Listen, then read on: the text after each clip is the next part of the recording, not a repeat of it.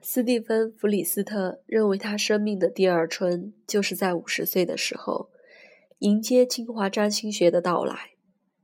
他认为，将进化占星学的哲学角度加入到基本的心理占星学中，就像是扔掉家常菜谱而到法国普罗旺斯的五星级饭店吃饭一样。这是一个事实，还是一个比喻？由你决定。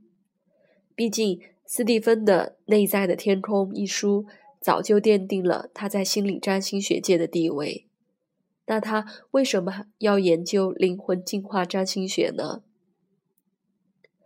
有些人的确是选择了心理学的自我成长后，还要选择灵化灵魂意识的进化。有些人学习了心理治疗之后，还要学习灵性修行，这是为什么呢？这很难回答。有时候是因为一种自我超越的心灵需求，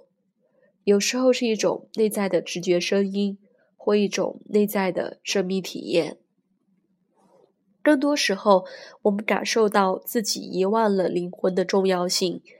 想要在灵魂转世的命运长河中寻找我们灵魂意识进化的故事。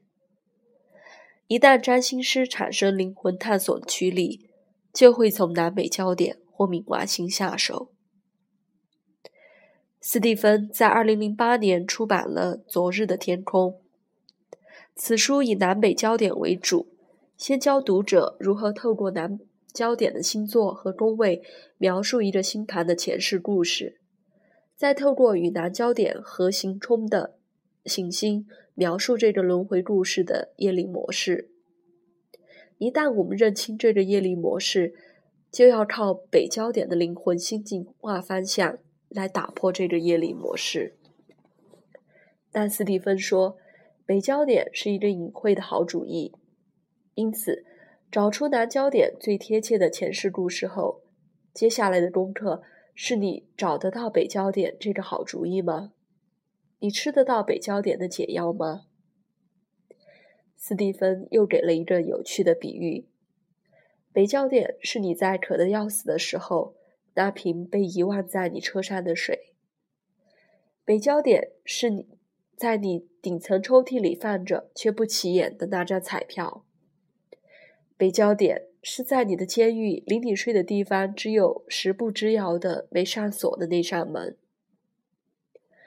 北焦点除了是一个灵魂进化的好主意之外，有没有可能是更具体的灵修、灵性修行方向？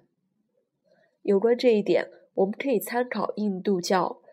费陀多学者大卫·福沃勒的观点。他直接从费陀医学的观点去研究南北焦点对身心健康的影响，但他没有要刻意丑化南北焦点是造成精神疾病的主因。他也从密宗修行的因果观点去研究南北焦点对修行人的微细妨碍力量，但他没有刻意丑化北焦点是盲目的欲望，这是因为大卫本质上是灵修的学者，不是宿命事件派占星师。但斯蒂芬真的只认为北焦点是一个灵魂进化的好主意吗？我记得二零一一年在上海工作坊遇到斯蒂芬时，他除了是一位深懂佛学的智慧老顽童之外，他也让人感受到一份慈悲心。我可以理解的是，斯蒂芬不想当上师，他只想慈悲的凝视你的心盘，提供一个非常温和引导的灵魂进化故事，让你在星空下静静的醒悟。当你听完这个故事后，你要不要走上灵魂修行的进化之路？有关这一点，斯蒂芬放弃了上师的指导权，他把选择权还给你。而我教南北焦点时，选择了以精神分析为主的凝视，少了一份慈悲心，多了一份洞悉力的法眼，提供的是一个非常残酷写实的。灵魂夜里挣扎的故事，你呢？